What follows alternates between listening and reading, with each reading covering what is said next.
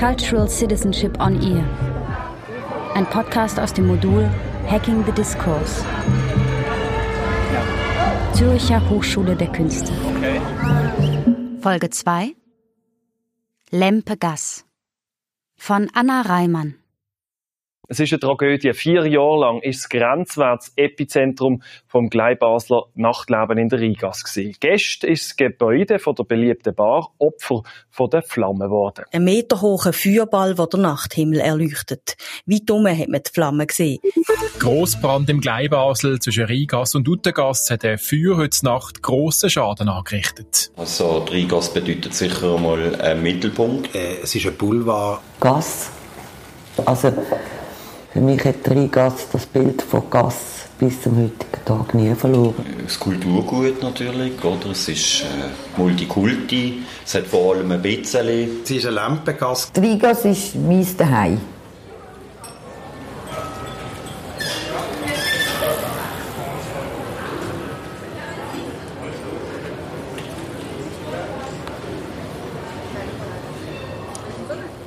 So, also Rigas hat, weiß nicht, das ist eigentlich schon immer auch so ein bisschen Dorfcharakter gehabt. Also es ist ja auch Altstadt und man hat schon früher sich dort auch, eben, es ist viel gelaufen, man ist auch im Strassenraum innen gesehen. Also die Leute, die dort leben, sagen, wir sind da Familie und wir schauen aufeinander. Und das ist schon, da merke ich schon, das ist, eine, das ist eine Familie, das ist eine Solidarität, die dort ist. Und da kommt man einfach so rein. Die ist, wenn man dort ist und dort lebt, ist man dort drin. Aber von außen kommt man da nicht einfach so rein. Ich weiß nicht, wahrscheinlich, wenn der würde sitzen schon. Also es hat schon so ein bisschen das, wo, also wenn ich schon so als Kind so 70er, 80er erlebt habe, also da, da, die Seite von Basel, wo, wo man zusammen am Beizen ist, sitzt, mhm. egal woher dass man kommt. Ich konnte raus können um 12 Uhr Nacht, ich konnte raus können um 2 Uhr morgens, hast noch die Kaffee gekriegt, weil es ist, es ist sehr sozial, also lernst jung und alt kennen.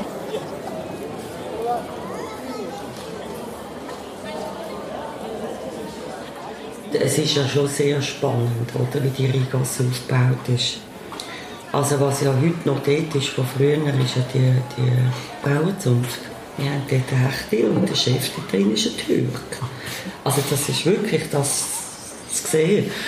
Und dann hat sich das Acero-Käfli, Glas Gelateria nebendran ähm, eingemietet. Und vis-à-vis -vis ist das Hotel Kraft, wo in einem oberen Menüsegment und Gastsegment ist, an der Fasnacht gehen dort alle durch. Und Voll dann haben wir oben dran, am Ende von der Rheingasse, ist zwar nicht mehr ganz Rheingasse, aber dort ist das erste Deck. Und dort ist dann unsere linksautonome Szene.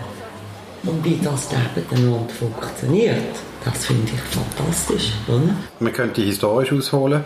Es ist echt interessant, dass vor der Reformation das, also die Rigas, ein fester Standort oder ein, ein Bänkli war, wie man Eile und Weile, für die Leute, die, die pilgert sind. Die Pilger, die haben ganz sicher einen Einfluss gehabt. Die haben ja das Fremde mitgebracht. Und darum hat es bis vorgestern so einen schwülstigen Wegweiser nach der Mittleren Brücke gehabt. Dort hat es drauf geheissen, Hotels an der Rheingasse. Und das ist sehr lustig weil wo das, das Schild dort noch gestanden ist vor 30 Jahren, sind das sehr schäbige Einstern-Hotel, wenn überhaupt gewesen. Aber das zeigt, dass Gastigkeit, das heißt das Fremde, das Beherbergen, das Aufnehmen, denke ich, im genetischen Code von dieser Straße verankert ist. Und das ist der Grund, warum ich sie so gerne habe.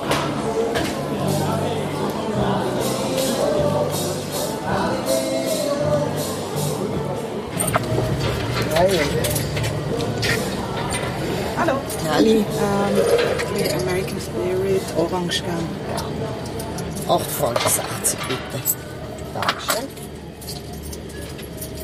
Und 1,40. Dankeschön. Danke auch. Ja, der Rest ins Kassel ist gut. Dankeschön vielmals. Bitte schön. Schönen Abend. Danke gleichfalls. Ja, wenn man überlegt, wie der Rigas war vor 20 Jahren, 25 Jahren. Das ist ein anderes Kaliber als jetzt. Bei mir vor der Wohnungstür war noch ein Fixer und hat Nodeln unter anderem beim Heizen. Gewesen. Und das Mami hat dann lediglich vom Bad herunter bis zum vierten Stock Zeit gehabt, um mir zu erklären, wieso dass der sich jetzt ein Pieks in den Arm reinmacht. Weißt du, wie erklärst du das einem dreijährigen Kind?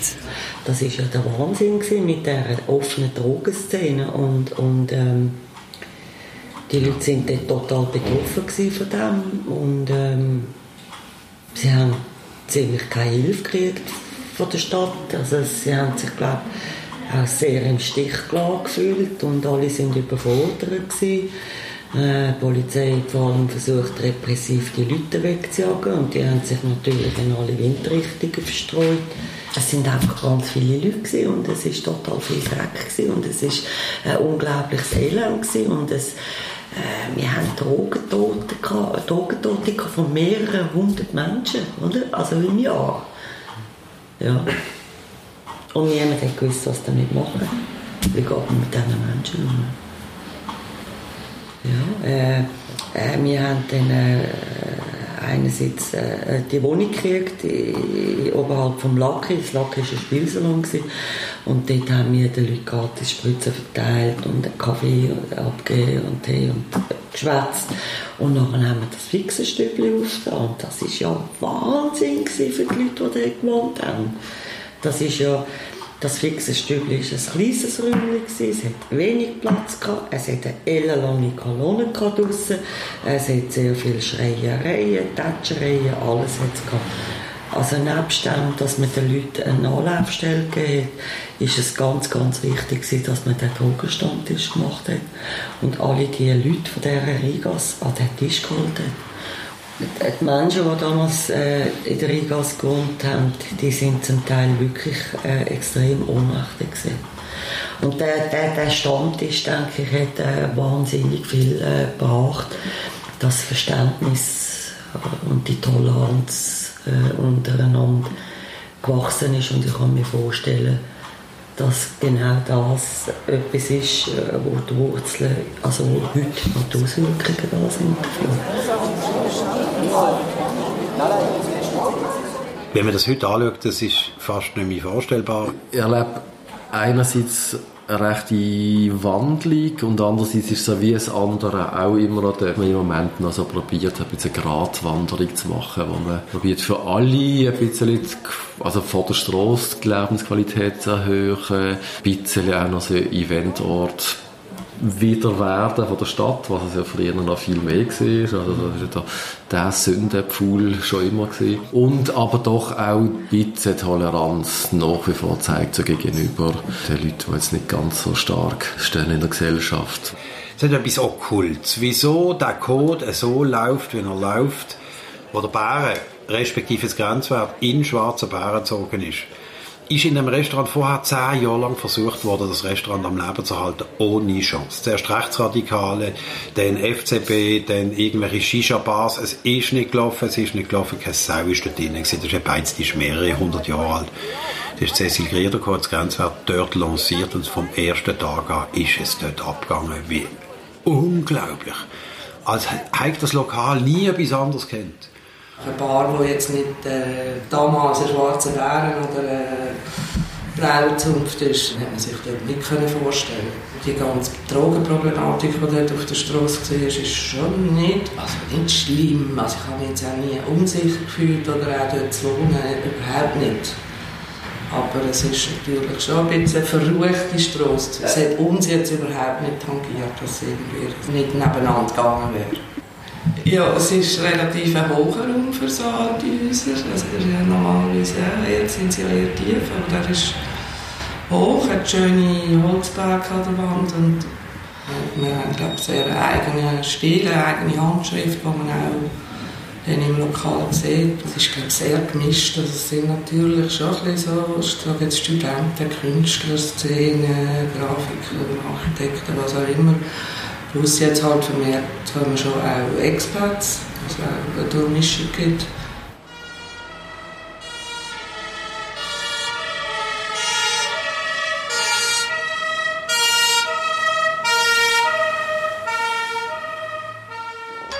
Radio SRF.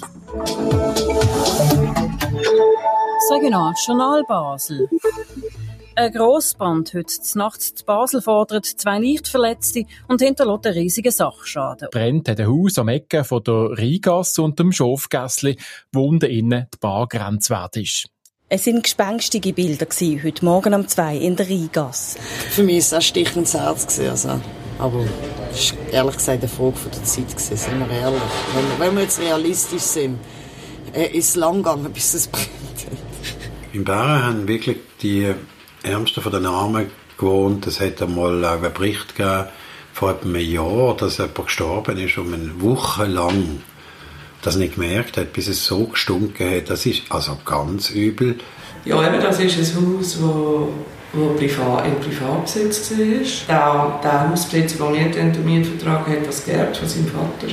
Und äh, ich glaube sehr äh, überfordert mit dem ganzen Haus. Auf jeden Fall haben oben innen so wieder äh, Zimmer vermietet an an Randständige, ich glaube, wenn man also gar nicht mehr gefunden hat, dann hat man dort äh, gefragt. Also man hat auch nicht gerne dort gewohnt, also auch die Leute nicht.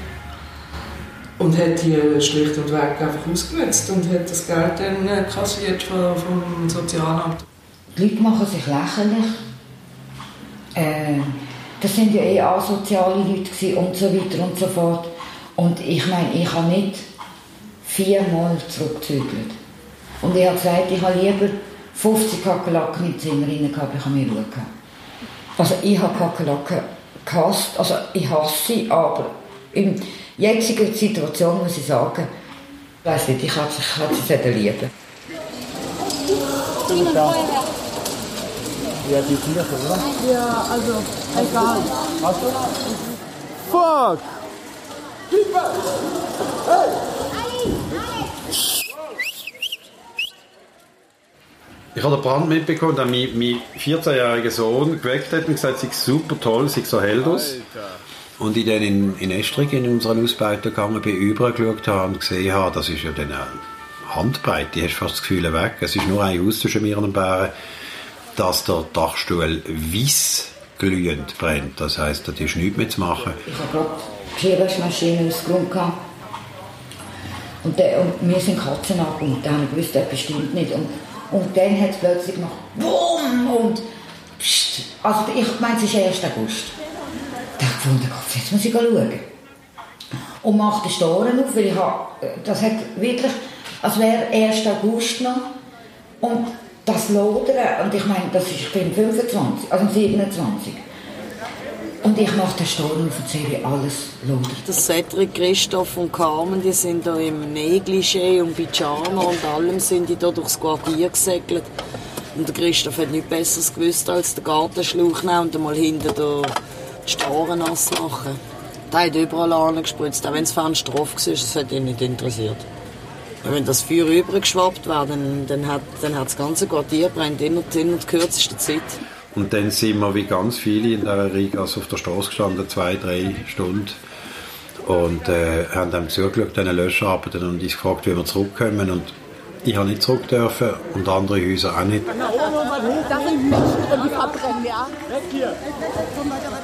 Das Haus ist nahezu vollständig ausbrennt. Und das ist für die Straße äh, eine Wunde und eine Zäsur, die ganz, ganz heikel ist. Ich habe heute noch ein bisschen Befürchtung, wir müssen aufpassen, dass es nicht wieder kippt. Bis jetzt äh, ist die Rigas immer noch gesperrt durch einen grossen Bauzaun und das ist so ein bisschen wie Ostberlin, Westberlin. Mal schauen jetzt gerade jetzt mit dem Bärenbrand und was sich jetzt dort ergibt. Ich habe ein bisschen Angst, dass das so ein bisschen Katalysator ist, auch für, dass man das Niveau von der Rheingasse noch einmal anhebt und dann vielleicht doch nicht mehr so viel Platz hat für alle. Oh, seit Jahren äh, nicht einig irgendwie gehört die Leute weg. Also da die, die Leute da in dieser Brauerzunft und dann laufen da immer die, die Junkies in die Gassenküche und das ist ja Katastrophe. Vergiss es, das, das ist etwas, wo du über die Rheingasse medial, das läuft nicht mehr. Der öffentliche Raum ist da zum benutzt werden und vor allem Menschen, was so Das heisst, wir haben wirklich das NERG, das Gesetz über die Nutzung vom öffentlichen Raum, wo im Prinzip wirklich besagt, jeder darf sich jederzeit überall im öffentlichen Raum aufhalten die, die wegziehen, also die, die von der Rigas aufs Bruderholz ziehen, das sind natürlich schlicht Verröter. Also das macht man nicht. Aber ähm, ich kann es natürlich auch verstehen, weil letztlich ist das eine Gentrifizierung geworden. Das ist nicht beabsichtigt gewesen. Das heißt, es wird auch immer teurer. Und das ist nämlich manchmal recht absurd. Es sind ja dann erst die Fundamentalarschlöcher, die hier anziehen und dann gegen alles sind. Aber zuallererst kommen sie ja mal aus einem so einem, hm, da ist Leben, da ist Stadt, lass es hier anziehen, da sind Menschen sie halten den Menschen aber nicht aus. Das müssen sie jetzt halt noch lernen. Durch das ganze Securitas-Aufgebot ist es ja eigentlich schon auch ruhig. Laut ist es ja oft, wenn die Prärie zugeht oder auch nicht und dann, wenn alle anderen zuhören dann hat es noch irgendwelche grölenden Leute in der Straße. Das hat einfach mit uns nichts zu tun. Das kann ja überall passieren. Das ist auch in einer Stadt nennen wir es eine Art kollektives Bewusstsein, wenn es das gibt von einer Straße, ist in Rigas vorbildlich gemacht worden. Die lassen sich heute die nicht mehr auf Kappe schiessen durch behördliche Verfügungen, weil sie selbstbewusst worden sind. Und das sind sie auch geworden, weil sie Konflikt geführt haben. Und zwar harte Konflikte. Dagegen sind gegen das, der Boulevard, dagegen sind gegen die Adventsgasse, viel früher dagegen sind gegen das Floß. Und ich musste lernen, dass ähm, solche Konflikte nicht nur geführt werden müssen, sondern dass sie Voraussetzung sind. Weil das Mitwirkungsverfahren, das Mitberichtsverfahren für Anwohner, das kann ja leider in der Natur von der Sache von der Verwaltung nur stattfinden im Dagegensein. Und dann muss man miteinander reden und dann handelt man Kompromiss aus. Also das ist ja Angst vor, vor auch, sag jetzt, Anwohnern und so, dass das dann, wenn das wieder zu viel wird, dass dann das plötzlich so zur super Ausgangsmeile wird, dass man so dann eben halt an Stein vorsteht. Eine ganz andere Szene dort, also dort hat. Aber das glaube ich wird eben nicht passieren, wenn man wenn man das, das kann man ja mit den Lokalen ein bisschen steuern. Oder was, halt, was man anbietet. Klar, man kann es jetzt niemandem verbieten, wenn jetzt irgendetwas frei wird äh, dort etwas reinzumachen, das dann halt nachdem andere Leute anzieht. Also kann ich nicht als Strasse sagen, nein, du bist nicht, äh, du fährst mal nicht, du bist äh, kommerziell.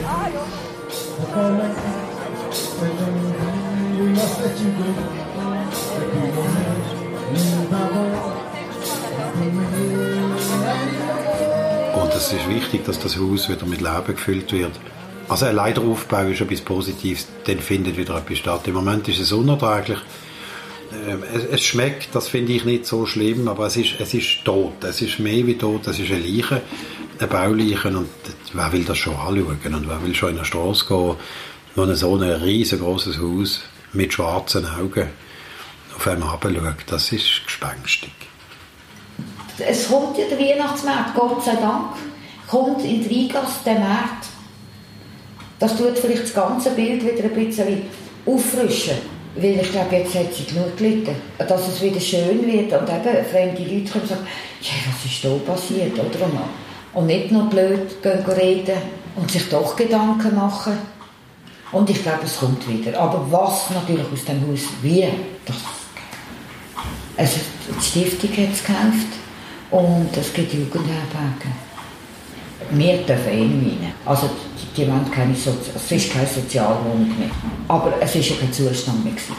Man kann nur hoffen, dass aus dem Schrecklichen wieder etwas sich entwickelt, wo am Schluss vielleicht besser ist, wie das, was vorher da gestanden ist. Es kann nur besser sein, weil das ist elend gewesen. Also ich bin einmal da, äh, bei der Edipanian Stiftung und habe das einfach mal also einfach mal deponiert, dass wir wirklich auch interessiert sind an der Entwicklung von dem ganzen Gebäude, ja, auch mit einbezogen zu werden. Plus natürlich unten wieder äh, Mieter sein. Ich fände es gut, und das hat man auch gehört, von den Interessenten von Bären, dass man vielleicht tatsächlich wieder eine Herberg macht, aber auf einem ganz anderen Niveau. Das, was wir alle gelesen haben, und die Übernahme vom Haus durch die Edith Marian Stiftung und dann so irgendwelche Fantasien ziehen, was man dann später mal wieder aus dem Haus macht, wo, eben, wo mich dann schon ein bisschen bedenklich gestimmt haben. Macht man etwas Cooles für die Leute aus dem Jazz-Campus?